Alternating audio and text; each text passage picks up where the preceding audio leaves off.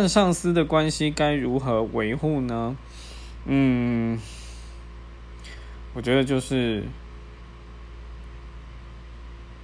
就是你只能想办法去摸索他要的东西，然后还有他的个性，只能这样做。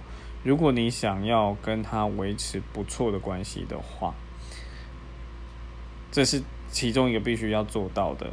接下来的部分则是你要让自己的能力有维持在一定程度，或者是你要去精进。我目前两个都不及格，我说实在话，我两个都不及格，所以到现在为止还是在学习啦。我觉得这个这是学一辈子的，因为永远会有人是你上司，除非你当老板。